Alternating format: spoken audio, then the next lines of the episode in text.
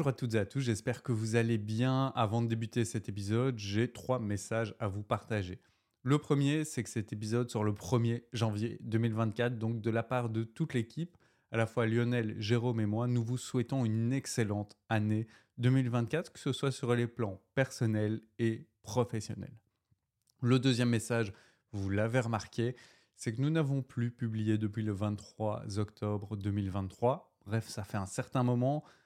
Jérôme a été malade, j'ai été malade, il y a eu des soucis techniques, des rendez-vous manqués. Bref, on vous présente nos plus plates excuses et pour se faire pardonner, on vous a concocté un calendrier éditorial début 2024 du tonnerre qui vous euh, promet normalement plus d'un épisode par mois. Bref, on va rattraper notre retard sur cette saison 3. Et puis, troisième message, vous l'entendrez dans cet épisode, nous avons tenté l'enregistrement vidéo vidéo et présentiel. Malheureusement, le résultat n'est pas à la hauteur de nos attentes. On a eu quelques soucis techniques, notamment la caméra plan large qui nous a lâché. On a aussi euh, une résolution sur les deux euh, caméras euh, complémentaires qui n'était pas optimale. Il y a eu des soucis de lumière, on n'avait pas pris de lumière pour nous éclairer, on se basait uniquement sur la lumière du jour, ce qui fait que ça donne pas un, rendu idéal. Bref, pour toutes ces raisons, on ne lance pas euh, en grande pompe la, chaîne YouTube euh, C'est quand la pause. Ce sera peut-être pour euh, d'ici quelques semaines. Mais néanmoins, pour les curieuses et curieux, vous pourrez retrouver la vidéo de cet enregistrement dans la description de cet épisode. Vous avez un lien Vimeo. Pourrez regarder cet épisode donc en vidéo et nous partager vos retours à travers le formulaire qui se trouve sur le site web, notre formulaire de contact si vous avez apprécié cet épisode ou si au contraire vous ne l'avez pas nécessairement apprécié et dans son format vidéo, n'hésitez pas à nous partager vos retours. Vous voyez, on essaye de faire évoluer le, euh, format C'est quand la pause. On a travaillé sur le fond en vous proposant un nouveau format depuis euh, septembre 2023. On travaille maintenant sur la forme à euh, dépasser la version audio on vous proposera, si on y arrive bientôt, la vidéo. On va tester le prochain épisode en enregistrement vidéo cette fois-ci à distance. Et puis on vous proposera peut-être aussi de l'écrit complémentaire. Bref, pas mal de choses pour continuer à faire évoluer le podcast C'est quand la pause durant cette saison 3. Je m'arrête ici et je vous souhaite un excellent épisode.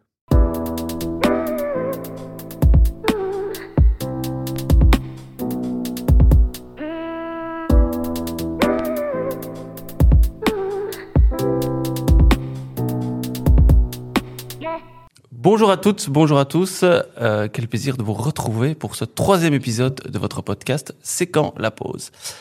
Alors trois sujets comme chaque épisode. Aujourd'hui, ben, vous parlera du prix exorbitant de la, de la formation synchrone. Ça va faire grincer des dents, je le pense. En deuxième chronique, euh, Nico se posera la question et vous posera aussi la question par la même occasion. Euh, quelle est la place de l'apprentissage en formation? Et enfin, je prendrai la main pour le dernier sujet sous format de battle, Adi versus Sam lequel de ces modèles de conception pédagogique est le meilleur. Programme alléchant, évidemment agrémenté de nos actus et recos comme d'habitude, et également agrémenté de mes deux comparses qui vous ont certainement manqué aussi. Salut Nico, comment ça va? Ben ça va, ça va bien, un peu, un peu malade, et ça explique euh, pour nos auditrices et nos auditeurs la relative absence. Ça fait deux mois qu'on n'a plus euh, enregistré. On a pris un peu de retard. On a pris un peu de retard. On et... nos excuses. ouais, et, et, on a eu quelques quelques maladies euh, les uns après les autres. Euh, de, de, mon côté, je, je, sors peu à peu d'une grippe euh, qui, qui est toujours un peu présente. Donc il y aura peut-être une petite quinte de tout pendant pendant l'épisode, mais mais ça devrait aller. Et quand même, il faut faut le dire, si vous nous écoutez uniquement en audio, c'est que normalement, si tout s'est bien passé, je touche du bois contreplaqué, euh, on, on, est maintenant en vidéo. Euh, pour nos auditrices et nos auditeurs, on est en train de tester euh, ce, ce, format. Oui, donc on peut regarder. Coucou à la caméra. On, a ceux qui nous regardent en vidéo. Trois caméras, voilà. Vous pouvez nous retrouver euh, normalement si tout s'est bien passé sur euh, sur YouTube et nous sommes accueillis par Silver Square, Silver Square qui est un espace de coworking qui nous a mis à disposition cet espace pour qu'on puisse enregistrer dans les meilleures conditions et c'est un, un, espace que j'utilise moi-même en tant qu'indépendant. Je, me balade dans les différents espaces de Silver Square pour faire mes différentes activités, avoir mes réunions, mes formations, etc. Et il nous accueille aujourd'hui pour cet épisode. Mais donc ça va bien, vraiment heureux de vous retrouver, heureux de retrouver aussi euh, les, auditrices et les auditeurs. Effectivement, oui, je suis passé aussi par là. Je pense que beaucoup, à mon avis, de nos auditrices et auditeurs sont passés par la case maladie ces dernières euh, semaines. Euh, et une troisième comparse, euh, Lio, Moi, je toi, au niveau maladie, comment à ça va travers tout. Oh Tout va bien. homme, Une homme, santé quel de, homme. de fer. À mon avis, je crains le pire pour l'été où là, quand tout le monde va bien, je vais avoir la, la grosse grippe. Euh, ben, on est en train de changer complètement. Ici, on fait, on ajoute de la vidéo. Prochaine étape, c'est quoi? On fait du live avec public.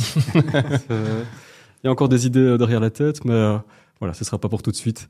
Euh, bah, tout va bien. De mon côté, euh, rien de spécial à signaler. Euh, je suis super content d'être là et d'expérimenter euh, ce nouveau format. Et euh, oui, des chroniques qui promettent un petit peu de grincement de dents, je pense. Donc ça, ça va être chouette. Effectivement. Et avant de rentrer dans les chroniques, hein, on va peut-être faire un refresh, puisque ça fait quelques temps que, depuis le dernier épisode. Donc une première partie, on va partager nos actus, puis on fera nos chroniques. Euh, chacun nos chroniques un peu grincement de dents. Et puis une petite reco personnelle en fin euh, d'épisode, comme d'habitude.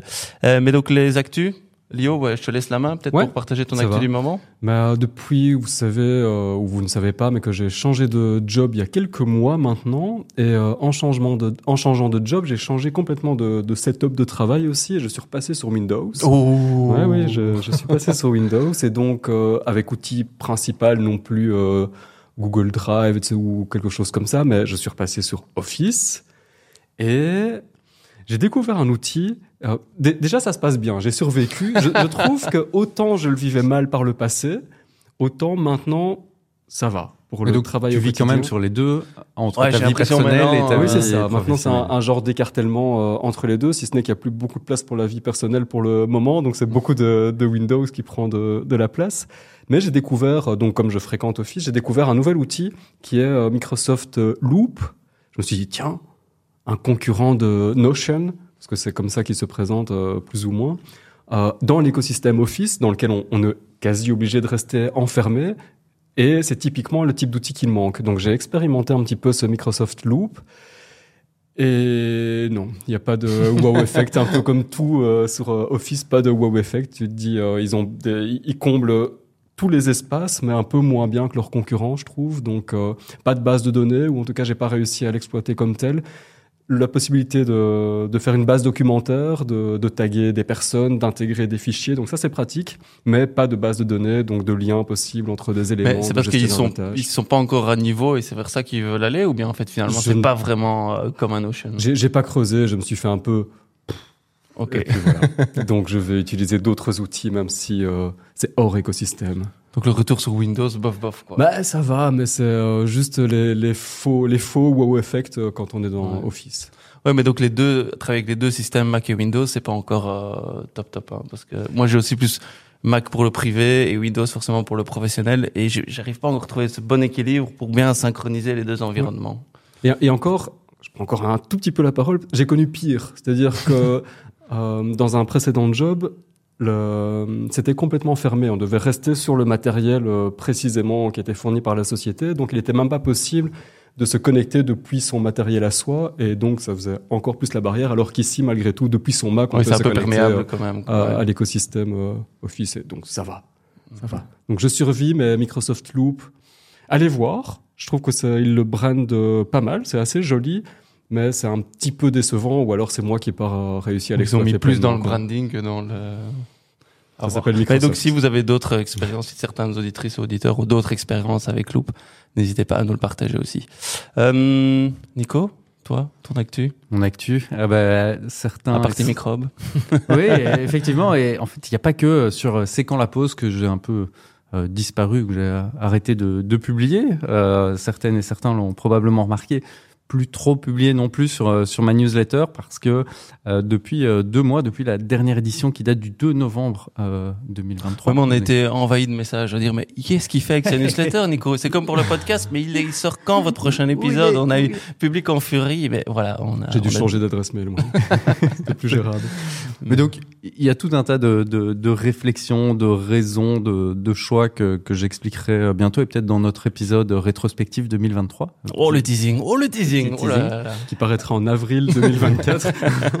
Mais la, la principale de ces euh, raisons, c'est que euh, les activités au sein de Café Studio, donc vraiment mon activité euh, d'indépendant, euh, ont vraiment pris le dessus sur euh, sur tout le reste. Pas mal de, de projets euh, en ce moment qui m'ont euh, qui m'ont occupé.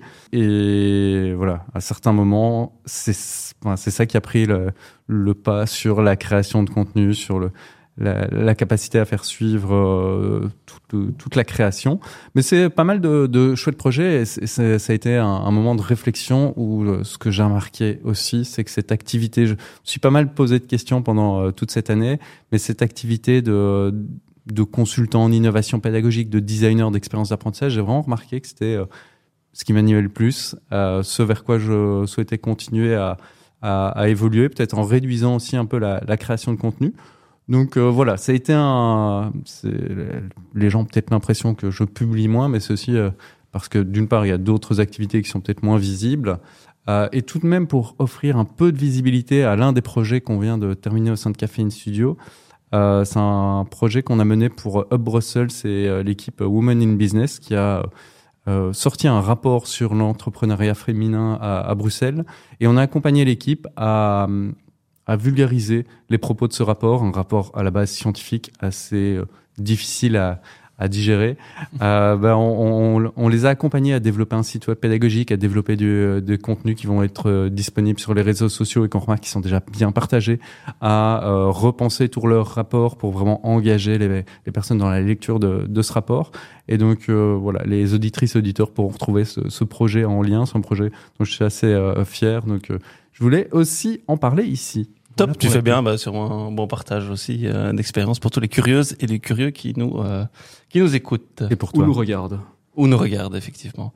Euh, pour ma part, euh, bah, l'actu c'est que aussi au niveau pro chez Sephora, euh, ben on est en ré- réorganisation et donc euh, je suis reparti dans la constitution d'une nouvelle équipe. Alors je dis reparti parce qu'il y a trois ans aussi j'avais constitué euh, une équipe PEDA et là on est reparti sur un autre euh, une autre mission d'équipe et donc il faut un peu euh, bah, reconstruire euh, tout ça aussi donc définir bah, quelle est la mission précise aussi quelle personne quel profil il y a besoin dans l'équipe puis recruter faire les job desks voilà. Et donc c'est assez je trouve challengeant comme réflexion de dire mais finalement qu'est-ce qu'on va vraiment faire avec cette équipe qu'est-ce qu'elle va délivrer quel profil on a besoin aussi. Euh, des profils oui pédagogiques dont j'ai besoin mais quel type? Est-ce que c'est plus des techno-pédagogues? Est-ce que c'est vraiment des experts de la de la pédagogie aussi? Parce que certaines analyses recherches qu'on doit faire. Donc c'est assez intéressant de réfléchir euh, à ça aussi. Et puis aussi on se rend compte de qu'est-ce qui existe un peu sur le marché aussi puisqu'on peut avoir l'équipe de rêve mais si on n'a pas ces compétences euh, donc euh, réflexion assez intéressante. D'une part la constitution de l'équipe. Et dans cette équipe là aussi il y aura la gestion d'un référentiel de compétences. Et donc comment est-ce qu'on intègre un référentiel de compétences? Et je pense que beaucoup de boîtes en tout cas beaucoup de personnes sont déjà posé la question en disant bah ok référentiel de compétences mais le temps que je le fasse, il est obsolète. Donc, comment est-ce qu'on l'utilise, nous, pour définir l'offre de produits et services qu'on va mettre en, en place? Donc, voilà, c'est un challenge euh, assez euh, enfin, prenant pour le moment, euh, parce que, voilà, ça a des conséquences pour l'avenir, mais il faut des choses très concrètes à délivrer euh, maintenant aussi et avancer. Donc, euh, donc cool, quoi. Donc, voilà. Donc. Lio, je bosse beaucoup avec Lio, évidemment, euh, Et comment ça se là-dessus passe aussi, quoi. Bosser avec Lio, tu veux dire Parce qu'il a parlé de son nouvel environnement. euh, mais parce qu'il a pas osé parler du reste, à mon avis, mais euh, non. il a pas parlé de ses collègues, mais euh, J'ai des clauses de confidentialité euh, que je ses dois signer collègues, avant chaque ses collègues épisode. directs. Non, mais allez, ça c'est aussi intéressant puisque c'est vrai qu'on sera amené, enfin, on- on est déjà amené à, à définir, à se réorganiser nos équipes ensemble, mais bien voir aussi, ok, qu'est-ce qui est plus son équipe, mon équipe, quelle est la complémentarité surtout entre les deux. Euh, et je pense que ça c'est les veillant à créer des, des ponts plutôt que qu'à Ouais, qu'à murs. siloter, quoi. Ouais. Ça, c'est clair. Et donc, euh, donc, euh, donc voilà. En gros, pour les, les auditrices ou les auditeurs qui se demandent, mais c'est un peu nébuleux. Moi, j'ai plus en charge l'équipe qui va analyser le marché hein, des compétences, du travail, de l'emploi, pour bien pouvoir cibler. Mais en fait, maintenant, qu'est-ce qu'on va faire dans notre offre? Quel type de formation? Quel produit? Quel service on va pouvoir proposer euh, à nos à nos clients? Euh, et euh, donc ça c'est vraiment la, la mission. Donc analyser donc vraiment se connecter au monde pour voir qu'est-ce qui existe. Un peu une phase d'empathie si on prend les design thinking mais ça va plus loin. Après il y a des recommandations de la structuration euh, de qu'est-ce qu'on va mettre dans notre dans notre offre aussi. Donc euh, ça c'est la, la grosse mission de, de mon équipe Et Lio après plus dans la phase de, ok, développement, production, création. euh, On par la réalise, suite, euh, quoi. on réalise les rêves. en gros, moi je dis et toi tu fais quoi. Voilà. Lui, il rêve et nous, on, Voilà. on concrétise. Donc euh, voilà l'actu pour pour l'instant avec des deadlines euh, oui qui sont assez enfin faire ça dans un temps très court effectivement pour pouvoir euh, rapidement mettre ça en place et pouvoir délivrer. Donc euh, donc voilà, c'est une expérience assez enrichissante mais euh, très prenante. Enfin, et très prenante plutôt que mais. Voilà un peu pour nos actus. On passe aux chroniques messieurs. Chronique numéro 1. Le prix exorbitant de la formation. Prenez une situation ordinaire d'un employé lambda, même d'un individu quelconque. Plus simple encore, prenez-vous vous-même. Imaginez un instant que vous souhaitiez prendre quelques jours de congé pour pouvoir vous former à, que sais-je, à l'assertivité ou au montage audiovisuel. Eh bien, c'est juste de la folie. D'une part, vous tomberez sur une offre fournie, d'autre part, elle ne vous sera pas accessible, ou à des prix exorbitants. Et je considère ici les formations synchrones, qu'elles soient en présentiel ou non. Il existe alors communément deux grandes catégories. Les formations sollicitées par votre employeur, donc payées par lui pour augmenter votre productivité, et les formations s'inscrivant dans une démarche de remise à l'emploi et financées par les organismes en charge. Si vous n'êtes pas l'un de ces publics et êtes donc concerné par le coût de la formation, bonne chance. Bonne chance parce qu'il n'est, la plupart du temps, pas rendu public sans doute parce que vous n'avez pas même accès à la formation. Et le reste du temps, il vous paraîtra simplement démesuré, égalant facilement votre salaire mensuel pour trois jours de formation. Pour le coup, je salue euh, Ségos, un organisme de formation, pour sa transparence. À la grosse louche, on arrive à environ 700 euros hors TVA par journée de formation, qu'elle soit en présentiel ou en distanciel. Ce prix s'adresse clairement à des entreprises ou indépendants qui font passer ça en frais prof- professionnels. Mais donc moi, pauvre individu qui souhaiterait me former à quoi que ce soit, je suis contraint d'opter pour un module asynchrone digital, ou la vente d'un organe. Et ça pose question. Et s'il y a cette question de l'accès, il y a également celle directement liée du coût. Que penser d'un jeton à 700 euros pièce quand on sait que le formateur accueille une dizaine de personnes? Deux cas de figure. Soit l'organisateur est également le formateur, auquel cas il encaissera X fois 700 euros. Soit l'organisme de formation fait appel à du personnel interne ou sous-traitant qu'il payera, dans le cas du sous-traitant, la plupart du temps, entre 700 et 1000 euros la journée. Soit le montant payé par un participant. Récapitulons. Si vous souhaitez vous former en synchrone, il vaut mieux que ce soit dans le cadre professionnel ou de la recherche d'emploi. Et le coût de cette formation avoisine les 700 euros, lesquels n'iront sans doute pas dans, les poches du formateur que vous aurez devant vous, lui-même ayant un revenu proche du vôtre. Ces montants sont juste dingues et excluants, mais sont-ils déraisonnables pour autant? Est-ce le nouvel Eldorado? Comment expliquer par ailleurs que le métier de coordinateur pédagogique soit en pénurie en Wallonie? Et, euh, et au passage, je salue ceux qui proposent de la formation originale à prix accessible sans pour autant qu'en pâtisse la qualité. Parce que j'ai quand même un petit peu généralisé. Ça vous évoque quoi, vous? Ce coût de formation euh, qui, a priori, semble inaccessible pour qui veut se former hors cadre professionnel, en synchrone et euh, sans être dans une démarche de recherche d'emploi? Donc éventuellement pour de la reconversion professionnelle, mais pas, pas obligatoirement. On est à 700 euros par jour. T'as creusé un peu le, le business model derrière, de savoir ouais, comment se répartissait après le- l'argent entre la, la logistique? Enfin, est-ce qu'il y a des, des chiffres là-dessus sur J'ai pas creusé ça et je pense que c'est euh, clairement un élément de réponse parce que je ne suis pas sûr que le monde de la formation soit le nouvel Eldorado. Je crois qu'il y a de la place, mais je pense pas que ce soit le nouvel Eldorado. Donc il y a clairement ce- cette histoire de logistique. Oui, il faut un local pour accueillir les personnes, il faut euh, euh, défrayer euh, sur d'autres frais que la prestation même. Et puis il y a le coût de préparation aussi. Ouais. Et, et tout ça, ça, c'est évidemment, euh, ça a évidemment un grand coût. Euh, première question peut-être. Pourquoi le synchrone semble-t-il réservé à ces deux publics que sont les demandeurs d'emploi ou les personnes dans le cadre de leur fonction et sous octroi de leur employeur? Ouais, je pense qu'il y a une question de disponibilité avant tout. Les demandeurs d'emploi bah, peuvent plus facilement se libérer, en tout cas en synchrone, sont plus flexibles. Et les employés, s'ils ont l'accord de leur employeur, ils peuvent mettre ça dans leur euh, pe- pendant leurs heures. Avec et ça c'est pour ajouter encore un élément par rapport à ta chronique du prix journalier. Il y a le prix du, de la personne pendant qu'elle suit la formation aussi. C'est un coût pour l'entreprise. Hein. Donc je pense qu'il y a les 700 euros. Allez, envoyer quelqu'un en formation une journée, ben, il y a les 700 euros par jour pour reprendre ton chiffre. Mais il y a le coût de la personne une journée aussi. Donc pour l'employeur, c'est à prendre en compte aussi en disant cette personne-là, ben, me coûte autant aussi pour la suivre en formation. D'où je pense, bon après là je vais déjà peut-être un peu plus loin, mais plus une, une analyse personnelle de, enfin ils ont un besoin des entreprises de bien réfléchir qui j'envoie.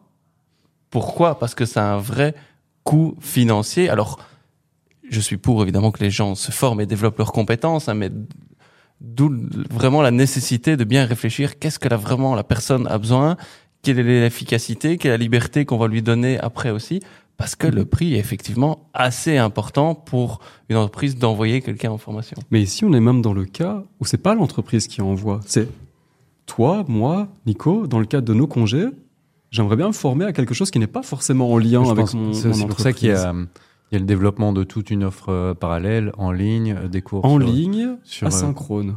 Mais Il n'y a après, pas de synchrone, enfin une offre comparable à ce qui est disponible pour les deux autres publics. C'est ça que, qui est Mais bizarre. est-ce qu'il y a beaucoup, je connais pas les, les, les chiffres précis, mais effectivement de personnes qui ne sont pas dans ces deux cas de figure-là, qui suivent ces formations à gros montant. Je crois qu'il y a euh, la question de l'offre et de la demande aussi. Oui, à mon avis, il y a peu de demandes. Mais peut-être qu'il y a peu de demandes parce qu'il y a peu d'offres. Je sais pas Ouais, trop comment mais- prendre les choses non Allez, plus. parce qu'il y a au niveau pro, il y a des certains certificats interuniversitaires euh, ou autres euh, qui sont aussi à des prix, euh, voilà, pour pour une année, euh, des fois à 5, 6, 7, euh, 7 000 euros.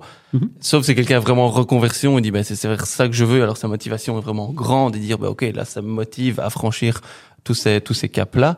Euh, mais sinon, en dehors de ces deux publics qui sont chercheurs d'emploi ou les employés, je me demande quelle est la proportion de personnes lambda qui, de manière privée, disent bah, je vais à m'investir prendre des congés. à prendre ouais. du temps et de l'argent dans ce genre de programme-là. Euh, je Et- pense qu'en tout cas, c'est un- c'est un- ce sont des freins. Oui.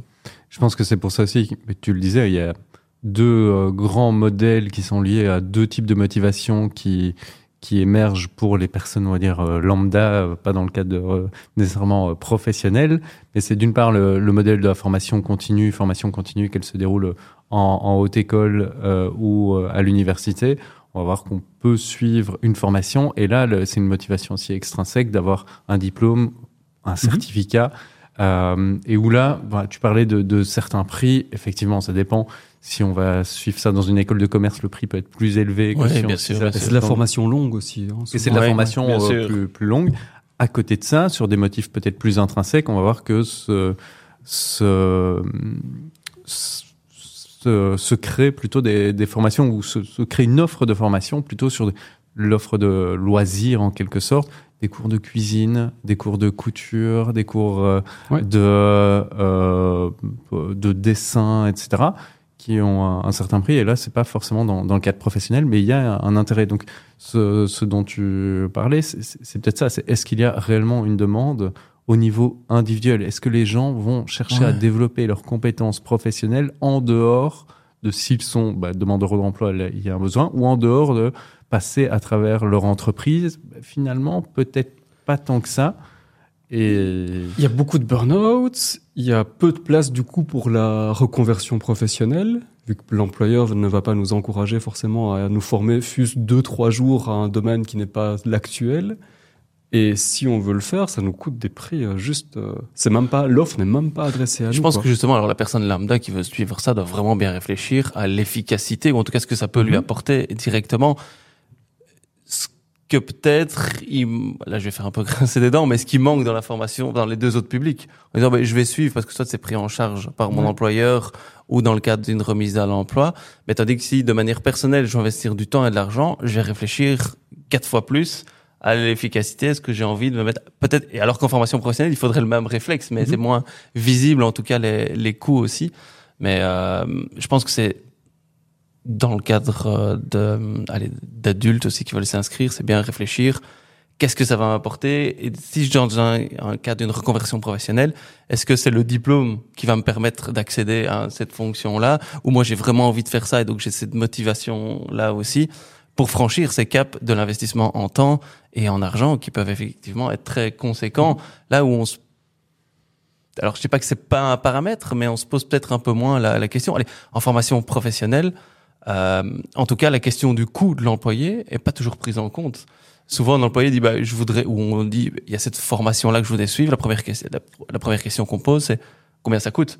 Si c'est gratuit, bah, on dit, bah, à la limite, pourquoi pas si tu sais organiser ton travail? Dès que c'est payant, soit il y a un processus euh, incroyable, soit c'est non parce que c'est payant. Et donc on pose d'abord ces questions-là très pratiques avant de se poser la question, mais est-ce que de un, t'en as besoin? Euh, Quelle est l'efficacité qui va derrière? Est-ce que euh, c'est bon moment?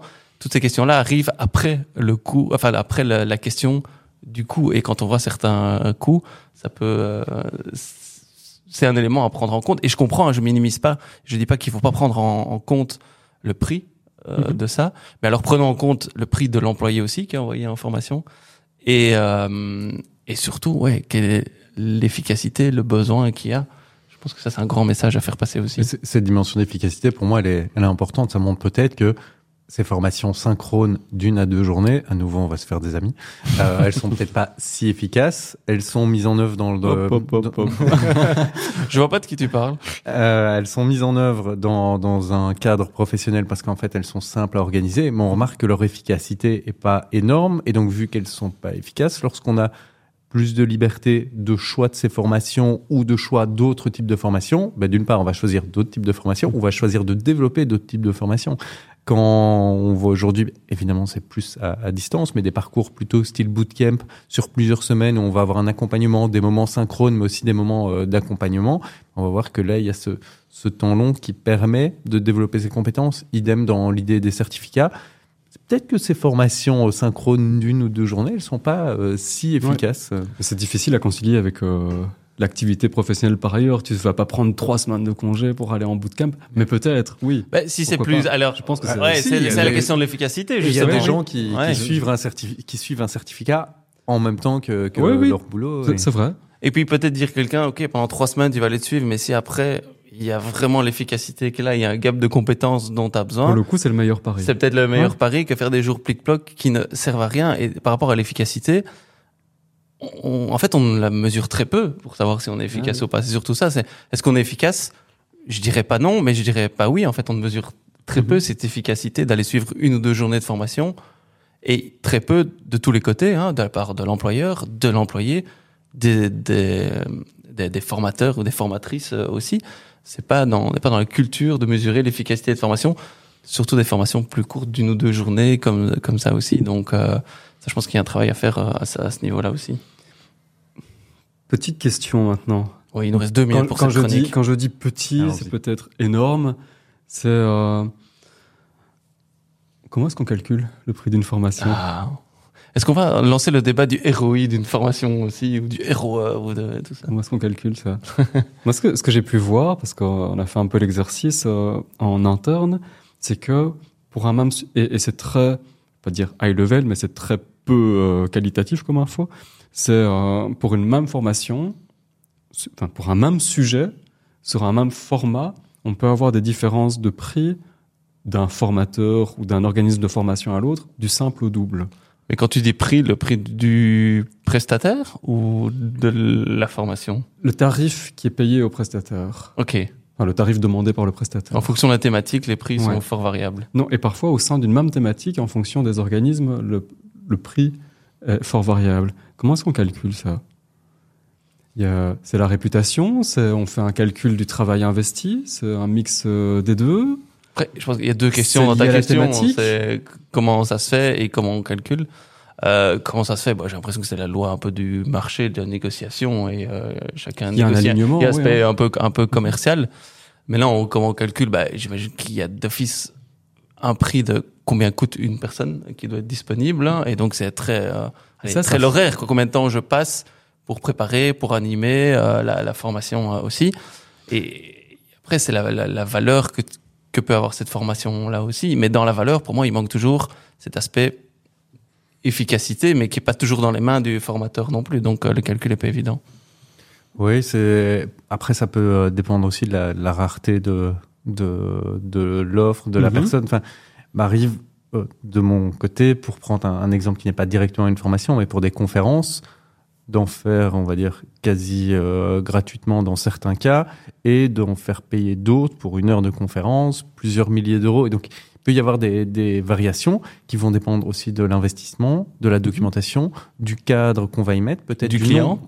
Du client et du nombre Ouais. de collaborateurs de à- du toucher. client, ouais. Ouais. Euh, du fait que cette conférence va être euh, bimodale, donc avec certaines euh, réflexions, enfin plutôt commodales, Ouais. avec euh, du présentiel, de la distance en même temps. Bref, il peut y avoir pas mal de, de paramètres qui, qui vont jouer. Difficile de valoriser la préparation, en tout cas de cette formation. Ouais. De qualifier, de quantifier euh, la- le temps que ça nous a pris et de le faire, de le répercuter euh, sur, euh, sur le prix. Ou en tout cas, on ne sait pas le répercuter sur euh, une. Enfin, on ne fait- on ne prépare pas une formation pour ne la donner qu'une fois. Donc, on ne sait pas Mais la je pense qu'il y a quelque chose de très tangible, c'est les, les coûts réels aussi. Si tu dois, Ouais. voilà, s'il y a du catering, s'il y a un local, s'il y a un formateur, ben voilà, tout ça, tu sais facilement le calculer. Et après, c'est un peu la valeur hein, et que ça apporte. Et là, c'est un peu plus subjectif aussi dans la discussion. euh, il y a un peu de benchmark aussi, euh, et donc euh, c'est un peu prendre tout ça, tout ça en compte. Mais ça donne presque envie aux, aux participants de, de lui fixer le, le prix qu'il est prêt à payer pour la formation. Après, ouais, pourrait être payer au, au résultat aussi. J'avais discuté il y a un petit temps avec un organisme de formation en dentisterie euh, en- à l'étranger qui disait nous on paye nos formateurs au résultat. Et donc euh, parce qu'ils avaient un test après c'était certifiant, mais donc euh, par rapport à, donc ils devaient préparer c'était des stagiaires ou bref des, des participants ou des parti- participantes un concours ou un examen et donc en fonction des résultats de ces participants à l'examen et donc là c'était vraiment payé au résultat je dois les préparer le mieux possible et je pense que Mhm. je discutais avec un des, des- prestataires il me disait oui l'approche est totalement différente hein, parce qu'on doit réfléchir vraiment en termes de résultats et plus en termes uniquement de moyens alors Sachant qu'il y a d'autres paramètres. euh, ah ouais, ouais, entrent mais évidemment, évidemment. Et donc c'est là, je dis pas que c'est mieux, mais ça change complètement. Il me disait, ça change complètement le paradigme de dire, je dois préparer des gens et je serai payé en fonction du résultat. Alors en dehors de l'aspect, je suis payé, c'est à quoi je dois amener mes participants. Mais je trouve l'approche intéressante. Peut-être que chacun, prochaine formation qu'il donne, essaie de réfléchir. Si maintenant la valeur était uniquement dans le résultat que ça donne, est-ce que j'aborderais les choses différemment? Moi, j'aime bien l'idée du, du coût qui n'est pas fixe. Comme pour le pain, il y a des boulangeries qui, dans lesquelles tu peux. euh, C'est un tu prix minimum et tu puis peux- après tu... tu donnes ce que tu peux parmi parmi trois quatre prix qui sont euh, qui sont proposés. Et je crois que c'est difficile à gérer Ouais, pour ouais. la personne, euh, pour le boulanger, mais je pense que c'est pas mal pour le client. Cool, mais plein de questions ou suggestions, mais on a déjà un tout, tout, tout petit peu dépassé cette chronique-là. Mais donc, on va passer à la deuxième chronique. Chronique numéro 2. Quelle est la place de l'apprentissage en formation? Alors, cette chronique, c'est le récit d'une révélation. Le genre de révélation qui transforme votre vision du monde, un peu comme apprendre que le Père Noël n'existe pas ou qu'on ne peut pas réussir à lécher son coude. Ouais, non, essayez, c'est difficile. Cette révélation, j'ai lu suite à la lecture du livre recommandé dans le dernier épisode, Apprendre à apprendre. Et à vrai dire, le sous-titre de l'ouvrage aurait dû me mettre la puce à l'oreille, un peu de psychologie cognitive pour les pros qui veulent optimiser leur potentiel. Le livre part d'un simple constat. Chacun d'entre nous a pu en faire l'expérience. Il ne suffit pas d'assister à une formation pour construire des connaissances et développer de nouvelles compétences. Oui, j'avais lu cette phrase dans l'introduction du livre sans y prêter tant d'attention. Plus loin, les auteurs écrivent même On parle aujourd'hui d'organisation, de société et de planète apprenante. Mais est-ce que nos expériences d'apprentissage, vécu professionnel, formation, séminaire, lecture, se suffisent-elles à elles-mêmes dans un monde qui change? Assurément pas. C'était écrit noir sur blanc, mais je n'avais pas encore eu le déclic. C'est en parcourant les six facettes de l'apprentissage que les auteurs explorent que la révélation a eu lieu. Ces six facettes, importantes pour apprendre, je vous les rappelle au cas où, ce sont les bases de la motivation, les pratiques pour mieux organiser et planifier des apprentissages, les techniques pour rester concentré, les méthodes efficaces pour apprendre durablement, les manières d'apprendre efficacement à plusieurs ou encore les façons de réguler ces apprentissages en continu. Et ma révélation, elle a eu lieu en trois temps. Temps 1, ces six facettes sont réellement essentielles pour le développement des compétences en entreprise. Temps 2, mais, mais quand est-ce que ces stratégies sont exploitées en formation, avant, pendant ou après? Et surtout, quand est-ce qu'on laisse le temps aux collaboratrices et aux collaborateurs d'apprendre pour réellement développer leurs compétences? Temps 3, oh mon Dieu mais ça ne se produit jamais en fait. Si vous avez suivi euh, la, la- la chronique, les auteurs en avaient fait le point de départ de leur ouvrage. Je ne l'ai compris qu'à la fin de ma lecture. Pour développer des compétences, il faut avant tout apprendre et utiliser des stratégies d'apprentissage. Laissez-moi vous partager quelques illustrations. Si je vous dis 6 x 7, bah, pro- 42. probablement, effectivement, que 42 vous vient hein. directement à l'esprit. Si vous êtes en voiture et que vous souhaitez tourner à gauche dans un carrefour, vous allez ralentir, mettre votre clignotant, vérifier ce qui vient d'en face, de la droite ainsi que de la gauche, ensuite tourner parce que vous avez appris cette procédure, vous l'avez faite à plusieurs reprises, d'abord sans être capable d'assurer l'enchaînement et ensuite par répétition et erreur en réussissant peu à peu les différentes actions. Et je parle d'un vécu assez récent là. Et que ce soit la conduite ou les multiplications, vous avez dû répéter euh, ces connaissances à plusieurs reprises, faire des erreurs, analyser ces erreurs, penser la manière de les dépasser, rester motivé pour ne pas, euh, pour surtout finir par réussir et donc reprendre ces connaissances ou procédures après un certain temps pour être sûr surtout de ne pas les avoir oubliées. Bref, vous avez utilisé des stratégies d'apprentissage. Je vous pose la question, quand est-ce qu'une formation vous a permis de mettre en œuvre ces stratégies d'apprentissage? Caricature, mais probablement jamais. Peut-être que au mieux, euh, vous avez eu un exercice d'application avec un feedback de la formatrice sur votre production. Peut-être que le formateur vous a proposé un système pertinent de prise de notes pour vous amener à sélectionner ce qui était essentiel dans sa formation et à travers cela mettre en œuvre ce qu'on appelle des stratégies cognitives de traitement de l'information. Mais ce n'est là qu'une infime part de l'apprentissage, ou plutôt des stratégies d'apprentissage nécessaires au développement des compétences lors d'une formation. Stanislas Dehaene le disait pourtant dans son ouvrage Apprendre, euh, assez célèbre, sorti en 2018, le principe directeur est on ne peut plus clair, un organisme passif n'apprend pas. Alors arrêtons de nous demander pourquoi la formation professionnelle n'est pas efficace, et on, en parlait dans la chronique précédente, ou pourquoi les individus ne développent pas de nouvelles compétences. La réponse est simple, parce que rien, de mon point de vue, je le rappelle, ou presque, n'est fait pour apprendre. Demandons-nous par contre comment nous pourrions remettre de l'apprentissage dans le monde de la formation, que ce soit avant, pendant ou après une formation, en mobilisant tous les acteurs concernés. Mais peut-être que là, ce n'est plus une révélation, mais une illusion. Voilà pour cette euh, chronique. D'abord, un Merci, peu avoir, avoir votre point de vue sur, sur cette dimension. Alors, je caricaturais peut-être un peu, mais à quel moment vous vous souvenez que vous avez réellement appris ou du moins fait usage de stratégies d'apprentissage lors d'une formation, si ce n'est dans le fait de traiter un peu la formation qui était à votre euh, disposition, vraiment euh, d'évaluer les choses, de, développer ses compétences en mettant en œuvre des stratégies d'apprentissage. Moi, je pense que la formation n'est qu'une euh, n'est qu'une étape en fait dans l'apprentissage. Et souvent, on le voit comme une fin en soi. De nouveau, je caricature et c'est pas le cas partout. Mais c'est qu'une étape parce que tu parlais de avant, pendant, après. Je pense que là, avant, on en a un peu parlé dans la chronique précédente. C'est c'est quoi mon problème en fait? Et je pense que c'est commencé par ça. Je sais quand je le dis, euh, pour avoir discuté avec certaines certaines personnes, ils sont un peu choqués. Mais pour moi, s'il n'y a pas de problème, il n'y aura pas d'apprentissage. Et il faut pas voir le problème toujours de manière négative, mais en tout cas une situation qui peut être améliorée directement. Euh, alors, je fais peut-être un focus très spécifique sur la formation professionnelle, qui est plus ma réalité. Mais donc d'abord, se poser la question, c'est quoi le problème? Et s'il n'y a pas de problème, il n'y a pas besoin d'aller suivre une formation. En tout cas, si on veut qu'elle soit efficace. S'il y a besoin juste de remplir un bilan social euh, ou de suivre une formation, on peut le faire. Euh, Il y a ça aussi. Et donc, la formation permet de engranger peut-être un peu de connaissances qu'on n'aurait pas pu avoir, d'être un peu accompagné aussi, de mettre certaines choses en place. Mais même pendant la formation, elle peut être la plus pratique possible. Ce sera pas suffisant parce que c'est encore dans le contexte de la formation. Et même si on a un feedback de, la formatrice ou du formateur, c'est encore après dans sa réalité professionnelle comment est-ce qu'on va le mettre en place sur du moyen long terme pour vraiment dire on a développé une, une compétence.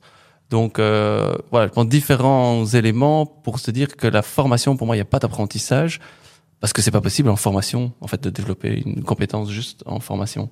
Il faut que ce soit plus large que ça. Et tu parlais de un peu tous les acteurs.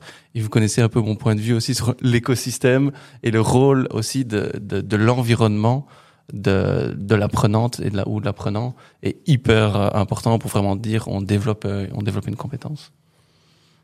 Moi, j'abonde dans, dans votre sens. Je crois que ça n'a jamais lieu en, en synchrone, ce, ce, ce vrai apprentissage. Et je crois que le, le déclencheur, et je, et je dévoile rien ici, c'est que soit c'est une conscience d'un d'un besoin, comme, comme tu le dis, où là, la formation peut peut-être répondre d'une manière ou l'autre avec des éléments qu'il va encore falloir. Euh, ouais, ou que la formation peut aussi permettre de prendre conscience peut-être d'un besoin aussi, parce qu'on n'est pas toujours ça, ça conscient mal, ouais. de son de son besoin. Mais c'est surtout, et c'est là que je, je ne vous apprends rien, c'est il faut avoir l'occasion de se planter. Et euh, en formation, je pense qu'il y a peu de moments où- qui sont faits où on a l'occasion de se planter, où euh, on, on voit l'erreur. Et l'erreur, c'est pas juste euh, un- une mise en commun, c'est pas juste euh, un feedback, on voit, on est face à un échec et on et on voit ce qu'on doit mobiliser pour pouvoir euh, pour pouvoir surmonter cet échec-là. Il n'y a pas de place pour ça en formation. La formation, pour euh, rentabiliser son temps souvent court, ne permet pas ça. Donc elle va être, euh, elle, va, le temps court force la formation d'être assez dense et de pas permettre ce- cette prise de, recul, de cette prise de conscience. Donc non, je pense que autant la formation n'apprend pas à apprendre dans le cours de la formation, autant je trouve qu'on a, nous, participants, on a peu appris à apprendre aussi.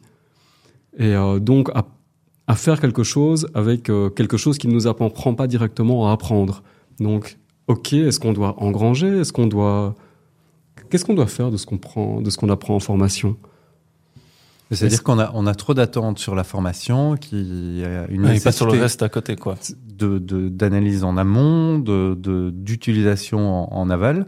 En amont, enfin, est-ce que ça c'est le rôle des, des responsables euh, formation Et je sais qu'il y en a qui nous écoutent. Est-ce que c'est euh, leur rôle de dans l'analyse des besoins de Il y a d'une part l'analyse des besoins pour voir en, en accord avec les managers ben, quels sont les besoins d'une équipe pour développer euh, ses compétences ou d'une personne, mais de bien faire comprendre à la personne les compétences, qu'est-ce qu'elle va mettre en œuvre ensuite suite à la formation. Est-ce que c'est ça le rôle Vous avez une meilleure vue que moi euh, là-dessus. Bah, après, si on reste sur la focus sur formation professionnelle, hein, après on pourra élargir peut-être aussi la discussion euh, sur autre. Mais euh, oui, c'est c'est le rôle des départements responsables formation, LND en entreprise, mais pas que, toutes les responsabilités, pas chez eux non plus. Je pense qu'on parlait de besoins inconscients ou inconscients. Ça peut venir de, euh, de, de l'apprenant ou l'apprenante lui-même ou elle-même qui dit bah là en fait je me rends compte que et en discussion après avec son manager ou avec le responsable formation euh, ou le manager qui constate ça aussi. Donc ça peut venir de différents euh, endroits, mais soutenu effectivement par le département formation qui elle-même accompagne les managers et qui autorise aussi. hein. Et donc là, on en revient peut-être à l'écosystème hein, et à la l'organisation apprenante. Hein. Allez réécouter le podcast là-dessus parce que je crois pas spécialement à l'organisation euh, apprenante, euh, en tout cas telle qu'elle est décrite maintenant. Euh, mais mais c'est un peu, euh, je pense que c'est un peu ça, cette prise de conscience. Mais ça vient, ouais, c'est un écosystème, c'est différent, c'est multi, c'est- multi personnes. Euh, et pour moi, les les responsables formation, c'est créer cette culture-là, mettre à disposition des outils aussi. Et donc un outil de discussion, on dit voilà, je parlais tantôt d'identifier quel est mon problème, mais ok, est-ce qu'il y a un outil qui peut m'aider à me poser ces questions-là aussi hein? Aider le manager aussi à faire, à avoir ces discussions euh, régulièrement, et pas que à l'entretien d'évaluation pour planifier les formations et faire le budget pour l'année pour l'année d'après aussi. C'est un travail permanent de dire ok, où est-ce que tu te sens au niveau compétence? Qu'il y a des choses dans ton job maintenant que tu n'arrives pas à faire ou bien faire et que c'est ok hein, parce que euh, souvent ça peut être mais je vais pas oser dire que ça j'ai un problème parce que je vais être vu négativement et donc on en revient à c'est normal de se planter euh, aussi et euh, Et même quand on a conscience du problème, je trouve que la manière la plus simple d'y répondre par la formation, c'est, ce serait la formation individualisée. Et on va suivre une va suivre une formation l'est pas. Le, le seul moment où la formation peut être vraiment en phase avec euh, une demande, c'est soit elle est individualisée, et c'est souvent le rôle, euh, un rôle pris en charge avec euh, l'informel. On va demander à un collègue, tiens, je rencontre ce problème-là, est-ce que tu peux me filer un coup de main? Soit c'est sur du euh, hard skills, savoir-faire des euh, pivot tables dans Excel. ça c'est très très mesurable quoi Enfin, Ça, c'est de- très mesurable. l'efficacité tu sais faire ou tu sais pas faire Mais pour le reste, pour euh, tout ce qui est plutôt soft, plutôt transversal, ce sera jamais en phase avec ta réalité directe. Du coup, tu as besoin, toi, de savoir quoi faire avec ce que tu vas apprendre. Donc, ça te demande cet effort, et toi, tu pas spécialement non plus appris à savoir quoi faire avec ce que tu allais apprendre pour le mettre dans ta réalité. Non, mais c'est là où je pense que tes responsables formation et ou slash tes managers peuvent aussi t'aider Ouais. à condition qu'eux soient aussi accompagnés et ces compétences Ouais, ouais. d'accompagnement euh, là-dessus. Euh, mais je pense que c'est c'est ça qu'il faut essayer de valoriser, dire ok, c'est vraiment mise en pratique dans ta situation réelle. Et c'est pour ça tantôt, Oui, Je disais quel est le problème. À la sélection de la formation, c'est vraiment l'accompagnement aussi au retour de oui, formation. mais, ouais. mais pour moi aussi, on identifie le problème, ça permet de voir est-ce que la formation a la meilleure réponse. Aussi, J'ai un problème, ah tu vas suivre une formation, bah, peut-être pas, peut-être que c'est aller demander à un collègue, peut-être que c'est avoir un feedback de l'autre, c'est peut-être du mentoring, c'est peut-être de l'info, enfin voilà, et c'est peut-être plein de choses. Ou si c'est une formation, ce serait qu'une étape euh, là-dedans, euh, dans, dans ce plan-là aussi. Mais ça demande effectivement du temps d'analyse, et c'est là où je pense que les responsables formation peuvent vraiment aider dans cette phase en amont d'identifier quels sont les besoins en compétences et le manager après de laisser l'espace en sachant qu'il va euh, peut-être y avoir des, des erreurs, mais c'est comme ça et ça fait partie du processus euh, d'apprentissage aussi parce qu'il y a rien de pire que ok tu vas aller suivre cette formation là, voilà, ça coûte au moins 700 euros par jour, euh, et puis après tu reviens et le lendemain rien ne se passe, rien ne change et finalement tout le monde a perdu son temps, Mhm.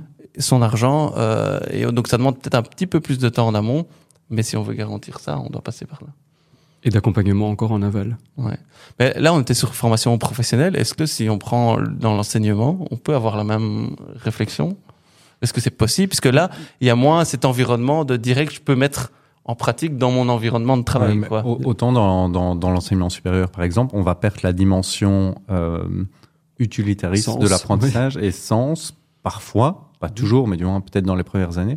Par contre, on va pouvoir jouer sur une dimension temporelle euh, Mhm. de l'apprentissage. Mhm. On va pouvoir proposer aux participants, si évidemment on leur fait pas un cours ex cathedra euh, sur syllabus, euh, en, en lisant un diaporama, etc., on va pouvoir leur permettre d'expérimenter certaines choses dans les cours, en dehors des cours, faire des jeux de rôle, de, de la pédagogie par projet et des choses où euh, les étudiants et étudiantes vont mettre en œuvre des stratégies d'apprentissage. Donc ça, c'est effectivement, on perd peut-être la dimension de sens, et donc ça, il y a souvent un travail de, de création de sens auprès des étudiants qui va être euh, important pour leur faire prendre conscience du sens d'un cours et de la place de ce cours dans un programme universitaire. Mais à côté de ça, on a plus de temps que dans la formation professionnelle pour développer. Puis on a un- Et le droit à l'erreur aussi, et la valorisation de l'erreur. Donc ça, c'est vrai que ça, c'est pas mal. Ouais. Mais c- je l'ai dit, moi, je suis pas super tendre avec l'école non plus. Hein. Non, on va, on va de vous en rendre compte. Mais écoute, ce sera peut-être pour la, ta prochaine chronique euh, aussi euh, sur, sur l'enseignement, parce que je pense qu'il y a pas mal de choses euh, à dire, euh, à, à dire aussi.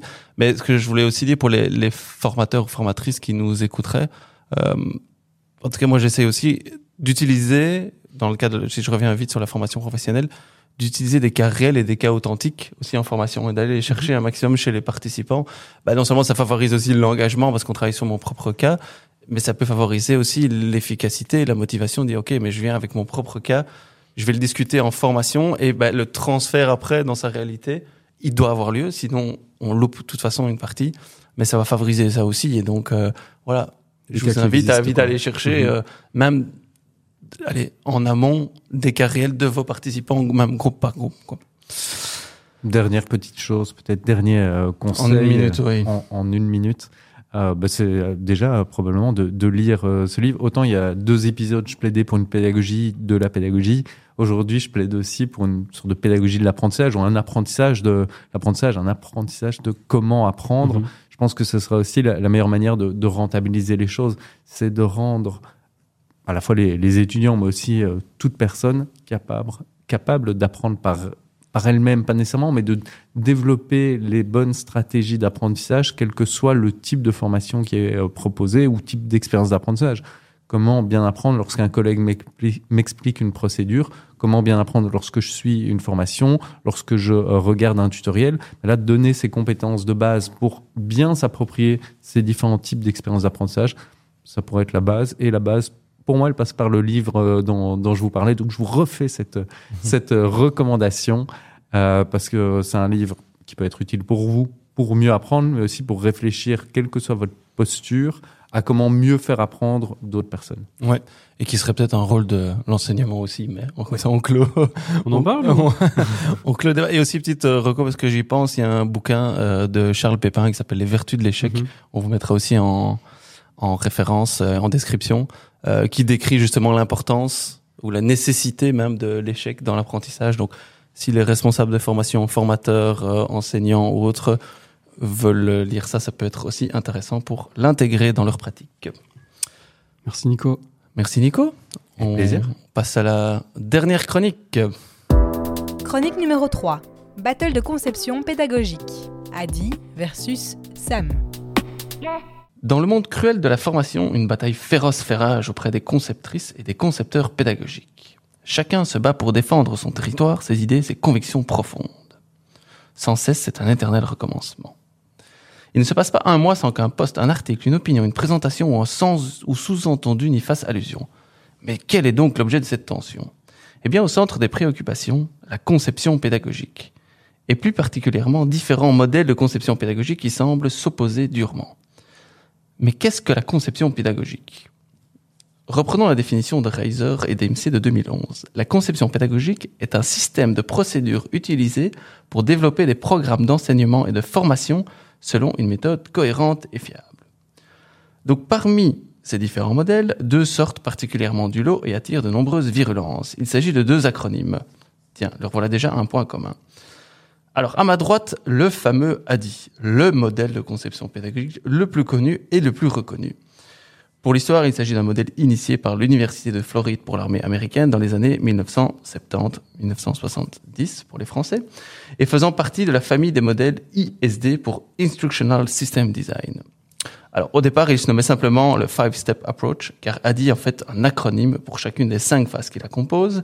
Rapidement, A pour Analyze, identifier le contexte et les besoins, éventuelles des formations. Deuxième phase, le D pour le design, pour définir les objectifs et scénariser l'expérience de formation. Troisième étape, D pour develop, créer le matériel et mettre en forme le trajet de formation. Quatrième étape, le I pour implement, rendre disponible et faire vivre la formation. Et dernière étape, le E pour evaluate, évaluer la qualité et l'efficacité de la formation. Alors sur ce modèle, son atout principal, ben, sa facilité de compréhension et d'appropriation. Une de ses faiblesses pointées, c'est son processus très linéaire, les délais de livraison, son approche un peu ben, waterfall. hein. Euh, et donc voilà. Alors de l'autre côté, en opposition, à ma gauche, on a le SAM pour Successive Approximation Model, développé par Michael Allen dans son livre en 2012. Alors, SAM est considéré comme une méthode agile, bon, un peu près comme toutes les choses actuellement, si on veut être un peu hype dans son business. Euh, le principe est l'utilisation d'un ou plusieurs cycles itératifs pour créer un produit de formation efficace, avec la phase de préparation, une phase de conception itérative une phase de développement itérative. Alors son atout principal, ben, comme vous l'avez compris, c'est c'est le principe d'itération, de prototypage rapide. Sa faiblesse, ben, c'est l'implication de chacune et de chacun à chaque étape, et donc il faut une validation collective. Bref, deux modèles de conception euh, pédagogique euh, qui semblent en opposition. Bon, je dramatise volontairement la situation, par provocation d'abord, par humour ensuite, car selon moi, cette guéguerre n'a pas lieu d'être. Il suffit déjà de voir les termes communs entre les deux modèles. Conception, analyse, développement. Alors on sait que l'être humain est très binaire et le cerveau cherche à catégoriser et ranger chaque chose dans une case, quitte à opposer des éléments pour faciliter le tri. Alors personnellement, un modèle reste un modèle, donc par définition théorique. Il donne un cadre, une perspective, des principes. Mais selon moi, c'est surtout la manière dont il est utilisé, activé, qui me semble essentielle. Bref, comment il vit. Je préfère donc retenir les principes des modèles pour les mettre en application en fonction de ce qui me convient et de ce qui m'intéresse. C'est-à-dire, pour le modèle ADI, prendre le temps de la phase d'analyse, simplicité de mise en place et de compréhension par tous les acteurs, structuration des étapes. Et pour le modèle SAM, l'itération, le prototypage et l'application des parties prenantes. Arrêtons de nous crêper le chignon, j'adore cette expression au passage, qui n'a aucun sens. Enterrons la hache de guerre pédagogique et gardons ce temps et cette énergie pour engager nos apprenantes et proposer des expériences d'apprentissage de qualité. Avec Adi, avec Sam et je ne sais qui d'autre. J'ai déjà même entendu le modèle PADI. Bon, plus on est de faux, plus on apprend. Donc créez votre propre modèle sur base de qui vous êtes, ce que vous voulez faire et comment vous voulez le faire. Parce que c'est celui-là le meilleur modèle, le vôtre. Celui qui vous permet d'avoir le meilleur résultat et la plus grande valeur pour les apprenants. N'est-ce pas? Merci beaucoup. Alors, Ah oui. vous, Nico, Lio, Adi ou Sam? Pas Sam? Il n'existe pas celui-là?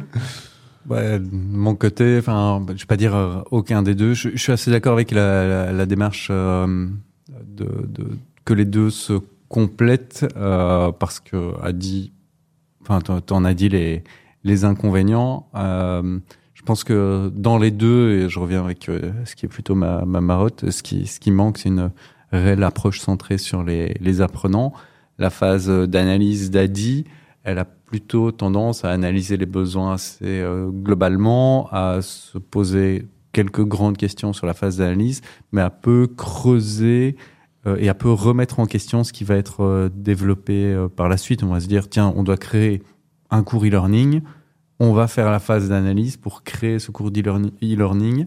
Euh, et c'est un peu le, problème pour moi du modèle ADI, c'est qu'il ne remet jamais en question la commande euh, de base qui est de développer une formation, développer un cours e-learning, développer euh, autre chose.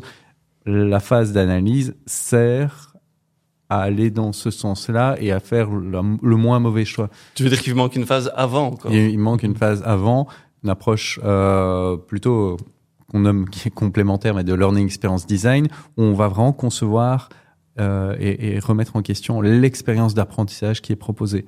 Vraiment de se dire quelle est d'abord la coquille globale. Euh, Est-ce qu'on va euh, proposer une formation présentielle suivie de coaching avec après une plateforme d'apprentissage autonome en fonction des compétences qui restent à développer, etc., etc. On développe d'abord cette coquille et ensuite on va retomber peut-être sur un modèle comme euh, Adi pour avancer. Ça, c'est la première chose, c'est que ce soit Adi ou Sam, ne remettent pas assez en cause euh, la, dimension un peu coquille, expérience d'apprentissage.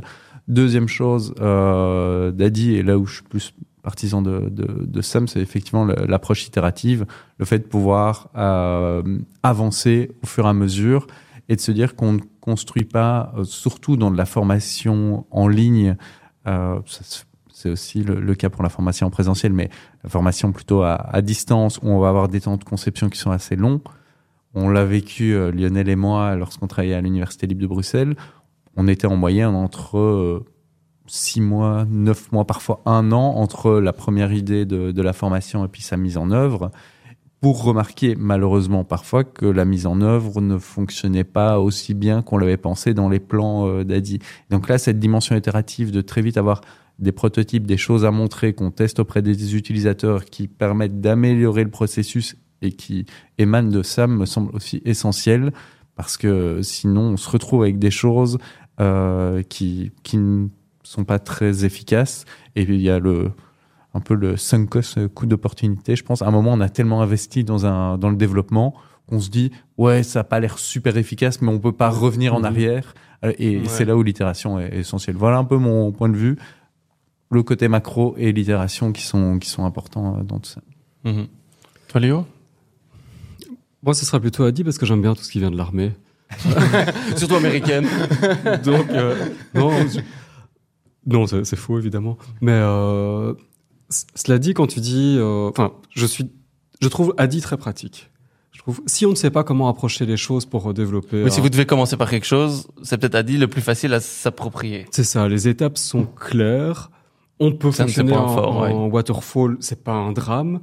Et j'ai l'impression que le SAM viendrait améliorer ça quand on a, ouais. quand on veut un peu plus, quand on a un peu plus la main sur les choses et qu'on veut, euh, qu'on veut les améliorer.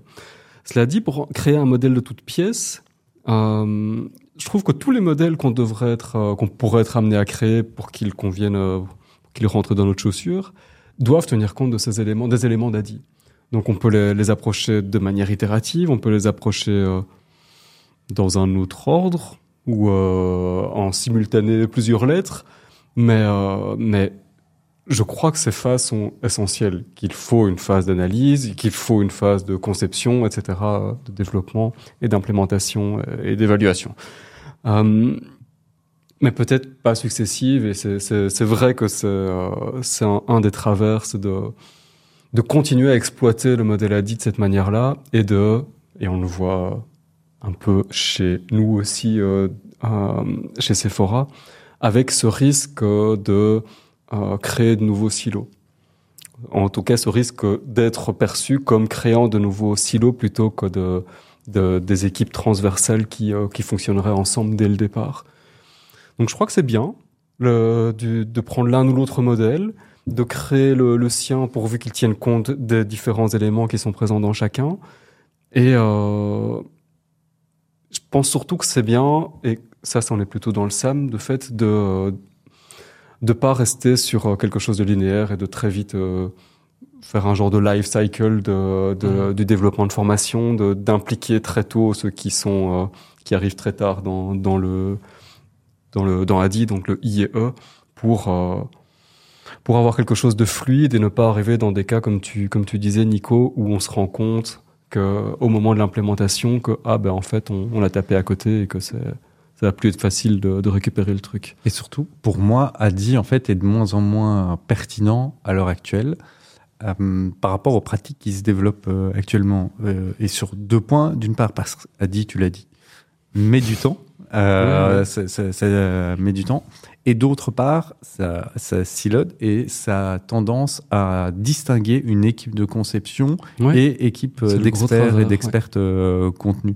Alors que on a besoin aujourd'hui de modèles, certes peut-être en passant par les mêmes étapes, mais de modèles qui peuvent directement être appréhendés par des experts, experts de contenu pour qu'ils soient en mesure de concevoir les choses, de vraiment euh, euh, mettre en œuvre leur, euh, leur expérience d'apprentissage et aussi de très vite la tester sur le terrain pour avoir du retour et améliorer au fur et à mesure. Et c'est là où Annie, pour moi, est presque anachronique parce que ne répond pas aux besoins euh, et à la Ou avec un tendance temps de retard parce Voilà. que avec cet écart entre le A et le, et le Oui, I, mais pour moi, tout, effectivement, ça reste des, des modèles, mais c'est voir qu'est-ce qu'on met derrière. Parce que je pense que passer, je te rejoins, Léo, par toutes les étapes d'Adi, mais tu vois, moi, par exemple, voir la, la coquille ou l'expérience d'apprentissage, ça peut déjà être dans ta phase d'analyse. Mais c'est important de prendre conscience de faire cette phase d'analyse-là. Et pour moi, dans l'analyse, on peut justement aller rencontrer son public et aller voir le besoin. Et après, c'est dans la phase de design de dire, bah, OK, pour répondre à ce besoin-là ou ce contexte-là, on va mettre en place soit un e-learning, soit peut-être pas une formation, autre chose aussi. Mais donc, et, et là-dedans, impliquer des experts contenus et aller vers develop pour faire un prototype, revenir faire euh, design. Et donc, je pense qu'il y a, il- Ah bah alors c'est- presque plus du Adi. C'est pour ça que je dis, c'est pour ça que je dis, c'est plus les principes, c'est ce que je disais dans, dans ma chronique. Mais en tout cas, savoir qu'il y a une phase d'analyse et qui est importante parce que souvent je constate, c'est on est vite parti dans le design, de dire ok, je dois faire un e-learning sur ça. Mais pour moi, ça c'est déjà du, design. On n'a pas encore compris quel était vraiment le contexte et le besoin. Moi, j'utilise vraiment Adi pour savoir ok. D'abord, il y a cette étape d'analyse, euh, et donc pour comprendre les différentes étapes qu'il y a besoin, mais enlever cette, euh, enfin rendre ces étapes très perméables avec des allers-retours aussi, dire ok, je fais une phase d'analyse dans mon design, ah ouais, mais dans mon design, peut-être qu'il manque des infos, peux retourner vers ma phase euh, d'analyse ou autre, ou impliquer déjà, faire de manière simultanée, comme tu disais aussi. Alors peut-être qu'on quitte effectivement le modèle ADI tel qu'il était prévu, mais moi j'utilise vraiment pour ok ces cinq étapes qui permet aussi rapidement de se l'approprier. Et donc ça, c'est un conseil, si un concepteur ou une conceptrice pédagogique qui n'a pas l'habitude d'utiliser un modèle, dire par où je commence, mais ne fût-ce que dire, ok, je prends un dit pour avoir mes cinq étapes. Et me dire, je passe par ces étapes-là aussi, peut-être en même temps, peut-être dans un ordre différent aussi, et pour l'aspect itératif, pour avoir rien n'empêche de fermer la boucle aussi à dit. Alors je sais que c'est pas comme ça qu'elle est construite, mais c'est pour ça, pour expliciter un peu comment j'utilise ces principes-là, mais ça peut être une boucle à dit. En fait, ton prototypage est dans, le- I et dans le E, et tu évalues ton prototypage, qui permet de voir que c'est toujours axé sur ton A, hein, que tu réponds bien aux objectifs, et puis tu tournes, tu tournes comme ça aussi. Alors, je pimpe un peu le modèle, Je crois le qu'on se, modèle se ADI quoi. finalement, mais c'est- c'est pas Adi, c'est un Adi Mais par version contre, 2 qui se rapproche. Là où Adi m'aide, c'est de me dire, il y a ces besoins de cette phase d'analyse, cette phase d'évaluation, hein, et souvent, Monsieur juste- prêche pour sa chapelle, hein, il me Oui, semble. et en fait, juste un, un, un point, c'est qu'on parle de deux types d'analyses qui sont euh, réellement euh, différentes. Et une qui est dans Adi, une qui pour moi est vraiment pas dans Adi. Celle qui est dans Adi, c'est comment, euh, qui est mon public cible et comment développer un, une coquille, comme je l'ai appelé, euh, qui répond à, à leurs besoins d'apprentissage, en effet, en connaissant. c'est l'analyse du contexte, quoi. C'est analyser euh, le Moi, je le contexte. mets, je l'ai pimpé pour mettre dans analyse, même si à la base, c'est Mhm. pas ça. Mais, Mais donc- je sais que dans cette phase d'analyse, je dois mettre, euh, je dois aller voir ça, quoi. mais il y, a- il y a une dimension qui est presque au-dessus euh, et qui, qui permet vraiment de comprendre ce qu'on va créer parce que souvent Adi à nouveau reste utilisé. On va se dire je dois créer un MOOC, je vais faire euh, une phase d'analyse et donc je vais rencontrer, enfin je vais comprendre mon contexte sur le sujet de ce MOOC, je vais comprendre qui sont mes apprenants, quels sont leurs prérequis euh, globaux, prérequis de la population ou d'un public cible mieux défini, etc. mais ça ne va jamais remettre en question l'expérience d'apprentissage qui restera un, un, un, MOOC. Alors peut-être que ça va remettre en question ce qu'il y aura à l'intérieur de ce, ce, MOOC, des aspects plus communautaires, moins communautaires, plus transmissifs, moins transmissifs, plus de projets, moins de projets.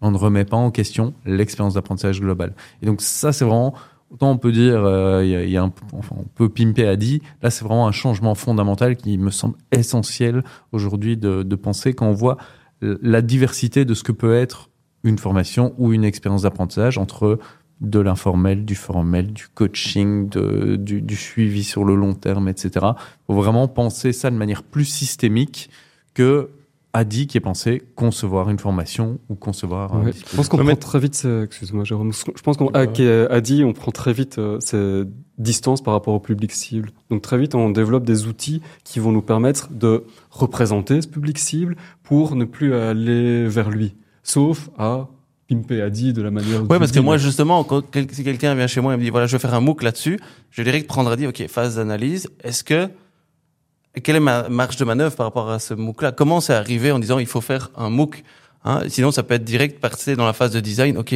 je vais mettre là mon MOOC. Donc je me dis ok, non, première phase, analyse. Est-ce que par rapport au contexte et aux besoins, c'est la manière Alors peut-être que finalement on se rend compte qu'il n'y a pas le choix pour des raisons X ou Y, on doit faire euh, le MOOC et alors on jouera dans ce contexte-là, c'est un élément du contexte. Mais se remettre en question cette demande qui arriverait du MOOC fait partie de cette phase, euh, cette phase d'analyse. Quoi. Donc, je crois que le message, en gros, c'est dans tous les cas, ne vous contentez pas d'un ADI version 1. oui, qui était le cas des... Mais donc, si on prend encore une minute et je vais vous laisser 30 secondes chacun pour, si on a une conceptrice ou un concepteur pédagogique qui dit, moi je connais pas ces deux modèles-là, j'utilise jamais ça, par où je commence en 30 secondes chacun? Quelle est la première phase pour utiliser un modèle, pas un modèle, ou une phase, un principe Un conseil que vous donnerez à quelqu'un qui doit se lancer dans la conception pédagogique? En tout cas, de pas réfléchir, euh, de voilà. pas commencer à réfléchir par l'implémentation. C'est-à-dire euh, pas s'enfermer dans euh, comment est-ce que je vais délivrer ce que je dois. Il faut en tenir compte, mais pas s'enfermer là-dedans. Donc, euh, il faudra que ça passe par euh, Teams. Je vais faire une, cette activité-là parce qu'on a tel outil, on a une licence pour tel outil. Voilà, je fais ça. Donc, ne pas s'enfermer là-dedans et commencer par une analyse plus large, contextuelle et de, de son public. Non, moi, ce serait d'aller voir le public cible, lui demander bah, quelle problématique professionnelle le public cible vit par rapport à la thématique mmh. sur laquelle on, on sur laquelle on souhaite développer ce projet de formation ou autre, et quelles sont ses, ses pratiques d'apprentissage habituelles. Si elle devait résoudre cette problématique dans un temps euh, assez restreint, qu'est-ce qu'elle ferait Est-ce qu'elle aurait plutôt recherché sur Internet? Euh, Si oui, pourquoi? Est-ce qu'elle aurait plutôt voir un collègue? Si oui, pourquoi? Et de comprendre là la manière dont, dont les gens le, le feraient, parce que ça sert à rien de développer à nouveau une formation. On parlait tout à l'heure d'Excel, la meilleure formation sur Excel. Si les gens vont beaucoup plus aller sur un moteur de recherche bien connu, mmh. faire une recherche, tomber sur une vidéo et utiliser cette vidéo. Et donc c'est là comprendre aussi quelles sont les, les pratiques actuelles me semble essentiel avant de développer une formation et très vite prototyper, tester les choses par mmh. la suite. Même sans se poser de questions de pédagogie, euh, faites d'abord quelque chose très rapidement en une demi-journée. Allez journée, chercher du feedback. Et ouais, ouais. Euh, du feedback en amont en interrogeant les utilisateurs, du feedback en aval en, ouais. en, créant quelque chose, en le mettant dans les mains des utilisateurs. Yes. Et moi je dirais pour compléter ça aussi, regardez quels sont les outils qu'ils utilisent dans leur vie au ouais. quotidien, essayez de vous raccrocher, vous raccrocher pardon à ces outils-là. Plutôt que d'aller en créer, en créer des autres euh, ou autres. Coucou en les... créer plutôt que en créer. Voilà. Oh. Ouais. Donc voilà, coucou les LMS. Euh, ok, merci pour cette chronique. On passe à nos recommandations.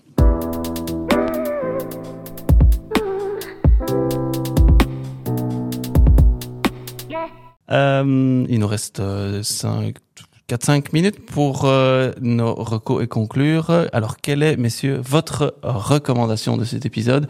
Et je vais commencer par Nico. Alors ma recommandation, c'est une vidéo qui parle d'une application. Je vais d'abord vous parler de l'application. Cette application, c'est Rewind. Est-ce que vous en avez déjà entendu parler? Ben oui, via la vidéo. Ah, évidemment, on a un Slack sur lequel on partage tout ça. Mauvais lancement, mais c'est pas grave. Euh, pour les auditrices et auditeurs, euh, oui, eux, ils ont peut-être pas tous vu, voilà. donc c'est bien. Qu'est-ce que c'est euh, Rewind? C'est une application qui va enregistrer tout ce qui se trouve sur euh, votre écran, tout ce qui passe sur votre écran, tout ce que vous regardez, et également tout ce que vous pouvez dire, que ce soit vous-même ou ce qui se passe lors de vos réunions Zoom, Meet, euh, ou autre. Et l'application à base d'intelligence artificielle va vous permettre de retrouver n'importe quelle information qui est passée sur votre écran.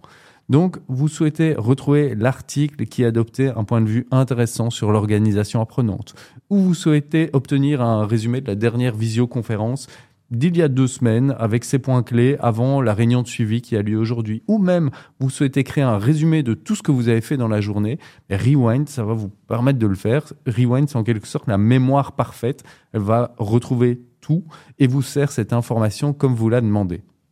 Mais au-delà de cette appli, euh, que je vous conseille quand même d'aller euh, découvrir. Alors, moi, j'ai- téléchargé l'appli, j'ose toujours pas l'installer parce qu'il y a quand même Il y a un petit côté qui fait peur. Quand Ouais, il y a même, un hein. petit côté qui La fait peur. technologie est impressionnante, mais on se dit waouh, ça, fait- ça peut faire peur. Ils indiquent que tout est local, etc. Donc il y a toute une réflexion, mais quand même, euh, ma recommandation, c'est la vidéo du youtubeur Léo Duff euh, qui a testé l'outil et qui en a tiré une excellente réflexion à propos de notre rapport à l'innovation technologique.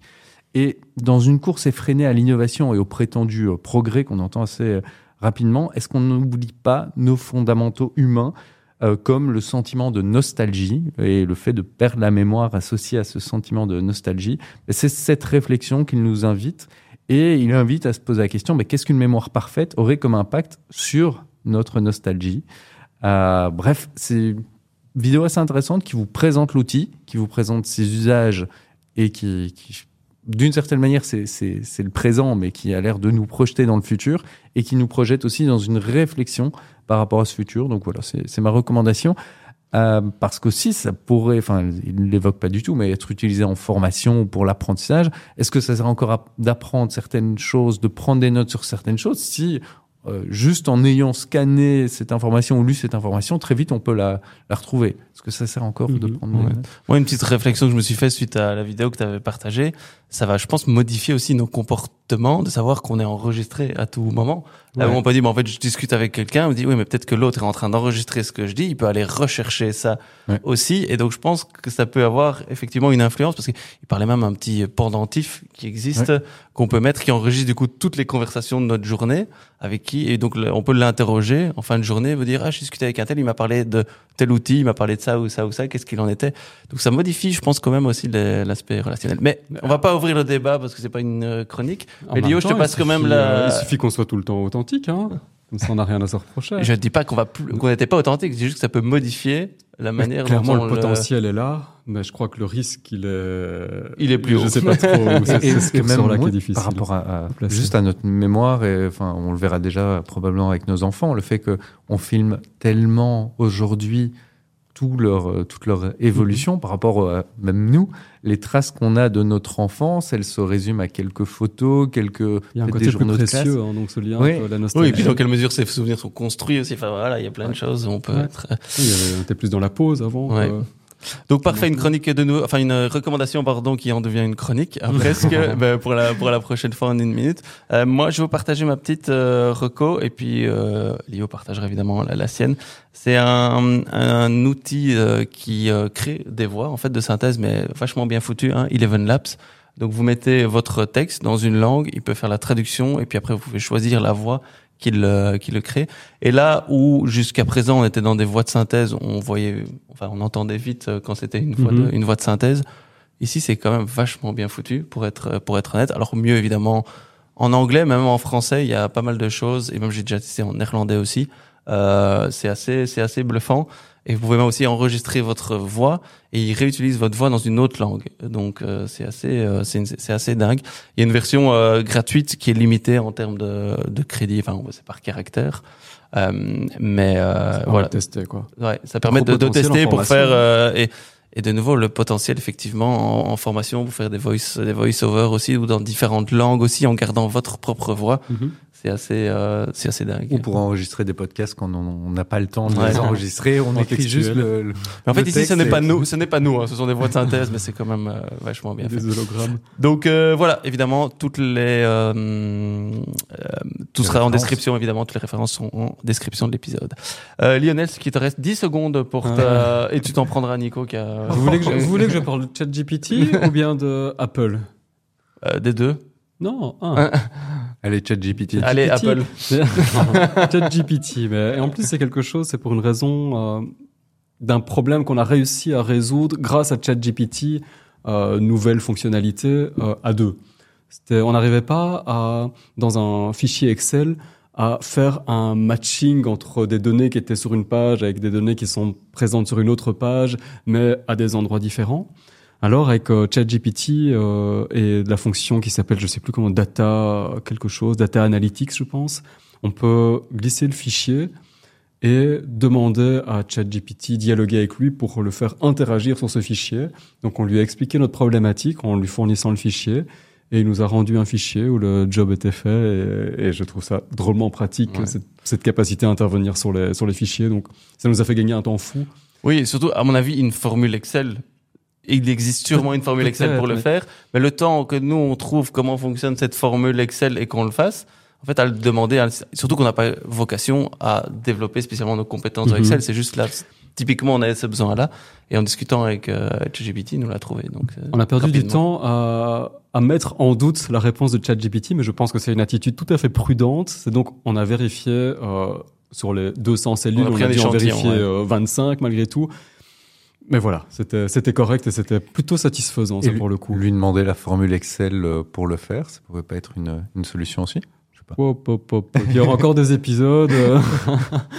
Si, si, peut-être. euh, Mais là, c'était effectivement le besoin très ponctuel de- pour ce fichier-là. Mais je pense que si, si à un moment le besoin se reproduit, dire, ben, en fait, explique-moi maintenant dans Excel comment on fait. Je pense que naturellement, j'aurais ce réflexe-là, si, si ça se reproduit, dire maintenant, ok, je veux comprendre derrière. Là, c'est un besoin ponctuel une fois, et donc trouve-moi la réponse. Mais à un moment, j'aurais peut-être, à mon avis, envie de comprendre comment on fait pour être plus autonome pour la suite, quoi. Mais donc, euh, voilà. Donc pas d'Apple, ce sera pour la prochaine reco, quoi. Comme vous voulez. Top. Euh, et ben voilà, nous arrivons au bout de ce troisième épisode de cette troisième saison. Euh, on a mis un peu de temps à l'enregistrer, mais on prend toujours autant de plaisir à le refaire, évidemment tous ensemble. Donc, euh, si vous avez aimé cet épisode, n'hésitez pas à le partager, à le liker sur les différentes plateformes et d'aller écouter les 35 ou 36 précédents euh, aussi, euh, qui décryptent ou qui analysent le monde de la formation sur différents sujets. Et on se retrouve bah, très bientôt pour un épisode bonus. On vous l'a un petit peu euh, analysé. Bonus, euh, rétrospective, un peu une, une vision de, de, enfin notre vision de la formation en 2023, comment on, on projette euh, le monde de la aussi. formation en 2024 et peut-être aussi nos bonnes résolutions. Euh, Non, de- non, ça on fait pas les bonnes Non, résolutions. Faut pas s'engager euh, devant le public. Après, c'est hein. le principe d'une bonne résolution. On sait que tu dis que tu le fais, mais tu le fais pas. Tu le fais pendant 15 jours. Sinon, c'est un engagement. hein, donc, euh, donc euh, voilà. Bah, ce sera le prochain épisode. Et dites-nous un petit peu comment ça passe Ouais, en on- vidéo En vidéo, on, est- En on vidéo. espère euh, que c'est est un peu sur, euh, crispé. sur YouTube. Oui, pour nous, c'est un petit, un petit changement, mais voilà, on a envie de tester l'expérience. Aussi, ça fait partie de l'apprentissage. Donc, peut-être que c'est un échec, mais ça fait partie de l'apprentissage. Ouais. Donc, euh, voilà, on essaye aussi de proposer un peu autre chose. Au-delà de l'échec, c'était un plaisir en tout cas. Ouais, Effectivement. Cool de se retrouver. Donc, euh, À voilà. bientôt. À bientôt. À très bientôt. Merci Léo, merci Nico. Merci à vous. Jérôme. C'était l'inverse, Salut. mais c'est pas grave. Salut.